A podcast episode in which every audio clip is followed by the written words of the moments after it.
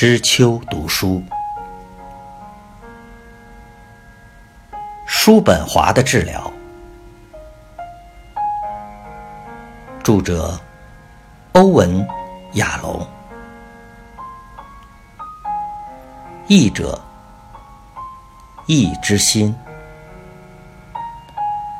审教者曾奇峰。希望出版社出版。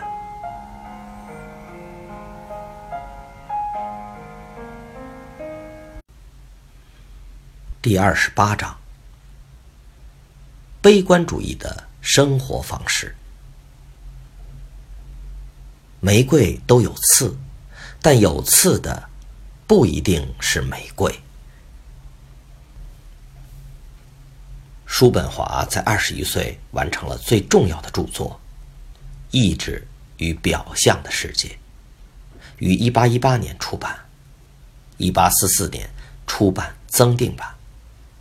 这是深度与广度都令人惊奇的书，对逻辑学、伦理学、认识论、知觉理论、科学、数学、美学、艺术。诗、音乐、形而上学的需求，以及人与自己和他人的关系，都提供了犀利、深刻的观察，并从各种最冷酷的角度呈现人类的处境：死亡、孤独、人生缺乏意义，以及存在固有的痛苦。许多学者相信，除了柏拉图之外，没有任何其他哲学家提出的重要观念能多于叔本华的著作。叔本华常常表达自己能因为这本巨著而名留青史的愿望与期待。他在晚年出版了另一本重要的著作，一套两册的哲学论文和格言，书名是《补遗论文集》。亚瑟在世时还没有心理治疗，但他的著作常常和心理治疗有关。他主要的成就在于批判和扩展康德的思想。康德深入看见了我们并不是感知现实，而是组成现实，使哲学产生突破性变革。康德认识到，我们所有的感官资料都会被神经组织过滤。在其中重新组合，形成被我们称为现实的图像。但现实其实只是幻象，是大脑通过概念化和分类而构成的产物。事实上，即使是因果、顺序、数量、时空，也都是概念化的产物，并不是外界固有的本质。此外，我们无法不透过大脑的处理过程来看外界的事物，所以不可能知道外界到底是什么。也就是说，我们无法了解自己的知觉和心智处理过程之前就已存在的本质。这种原有的本质被康德称为“物自身”，这必然是我们永远不可能了解的部分。虽然叔本华同意我们永远无法认识物自身，但他认为我们可以更接近它。他认为康德忽略了一个有效认识被感知的现象世界的重要来源：我们自己的身体。身体是有形的对象，存在于时空之中。每一个人对自己的身体都有非常丰富的知识。这种知识不是来自知觉和概念的器官，而是来自内在的直接知识，来自感受的知识。我们从身体得到无法概念化、无法传达的知识，因为大部分内在生活是不为我们所知的，它受到潜意，无法进入意识层面，因为我们内心深处的本性。残酷、恐惧、嫉妒、性欲、攻击、追逐私利，可能造成自己难以忍受的困扰。听起来是不是很熟悉呢？是不是很像老式的弗洛伊德论调？潜意识、原始历程、本我、潜意、自欺，这些内容岂不是精神分析大业的重要起源吗？请记住，亚瑟的主要著作是在弗洛伊德出生前四十年出版的。当弗洛伊德以及尼采在十九世纪中期就学时，亚瑟·叔本华已是德国最广为人知的哲学家。我们要如何了解潜意识的力量呢？如何将之传达给别人呢？这些力量虽然无法被概念化，但可以被经验到。所以，叔本华认为可以不用文字，以艺术直接表达。因此，他献身于艺术，特别是音乐。这种观念是其他哲学家所无法比拟的。他对性有什么看法呢？他对性有什么看法呢？他坚信性的感受在人类行为中占有。重要的角色。就此而言，他是勇敢无畏的先驱。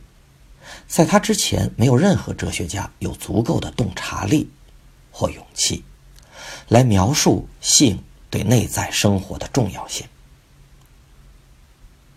他对宗教有什么看法呢？叔本华是第一个把思想建构在无神论基础上的重要哲学家。他公然。强烈的否认超自然力量，坚称我们完全活在时空之中，所有非物质的存在范畴都是错误而不必要的建构。虽然许多其他哲学家可能有不可知论的倾向，比如霍布斯、休谟，甚至康德，但没有人敢公然说自己没有信仰。原因之一是他们的生计要依赖国家和雇佣他们的大学，所以不能表达任何反宗教的意见。亚瑟却不曾受雇，也不需要工作，可以随心所欲的写作。比他早一个半世纪的斯宾诺莎，也因为相同的理由拒绝地位崇高的大学教职，宁可一直当磨镜片的技工。叔本华从身体的内在知识得到什么结论呢？就是在我们里面，在所有人的天性里，有一种持续不断、永不满足的原始生命力。他称之为意志。他写道：“我们在生活的每一处都可以看到代表每一件事的核心与自身的奋斗。什么是痛苦呢？”痛苦就是这种奋斗的障碍，阻挡意志通往目标的障碍物。什么是快乐、幸福呢？就是达到目标。我们要，要，要。每一个有觉察力的人都会发现，潜意识的翅膀存放了许多需求，意志会持续不断的驱策我们。因为在一生的过程中，一旦满足了一种需求，立刻会出现另一个、又一个、再一个的需求。叔本华有时会引用伊克西翁之轮的神话，或者坦塔罗斯的神话，描述人类存在的两难困境。伊克西翁是国王。因为对宙斯不忠而被绑在永远旋转不止的火轮上。坦塔罗斯公然反抗宙斯，因为傲慢被处罚，永远无法满足不断被挑起的渴望。叔本华认为，人生永远在需要和满足的轮轴上旋转。我们会因为需要得到满足而感到满意吗？哎，只有短暂的满意，几乎立刻就开始觉得无聊，于是再次产生行动，以逃避可怕的无聊感。几乎每一个人一生的命运就是工作、忧虑、劳苦、烦恼。但如果所有欲望一升起就立刻被实现的话，人会如何度过人生、运用时间呢？如果人类住在乌托邦，每一件事都会自动完成，天上飞的是已烤好的鸟，每一个人都立刻找到意中人，彼此相处也毫无问题。这些人就会死于无聊，或者干脆上吊自杀。否则，他们就会互相争吵、打架、谋杀，造成更大的痛苦。无聊为什么这么可怕呢？我们为什么会急着排遣无聊呢？因为这是一种没有琐事可以分心的状态。很快就会显露潜在而令人讨厌的存在真相。我们的渺小、无意义的存在，注定渐渐走向衰弱和死亡。所以，人生除了缺乏、满足、无聊，再度缺乏这种无止境的循环之外，还有什么呢？是否所有的生命形式都是如此呢？叔本华说：“人类的情形最糟，因为智力越高，痛苦也越强烈。所以，没有人快乐过吗？没有人有办法快乐吗？”亚瑟认为，没有。首先，人根本不曾快乐，只是把一生耗费在。追逐某种他以为可以使他快乐的东西上，他很少达到目标。当达到目标时，也只会失望。他的结局通常是毁灭，就像失事的船，进入港口时已失去了桅杆和船具。不论他曾快乐或者不幸，结果都是一样的。因为他的人生只不过是稍纵即逝的当下片刻，这个片刻已结束了，必然走上不幸下坡的人生，不但残酷，而且全然变化无常。我们好像草原上的羔羊，在屠夫眼前嬉戏，一只接一只的。成为他们的猎物，就像这样，我们在平安的日子里，不知道悲惨的命运正在等待我们：疾病、迫害、贫困、残废、失明、疯狂和死亡。亚瑟·叔本华对人类处境的悲观推论是否过于难以接受，以至于把他推入绝望呢？或是另一种情形，他的不快乐使他推论人生是一件可悲的事，最好一开始就不要出生。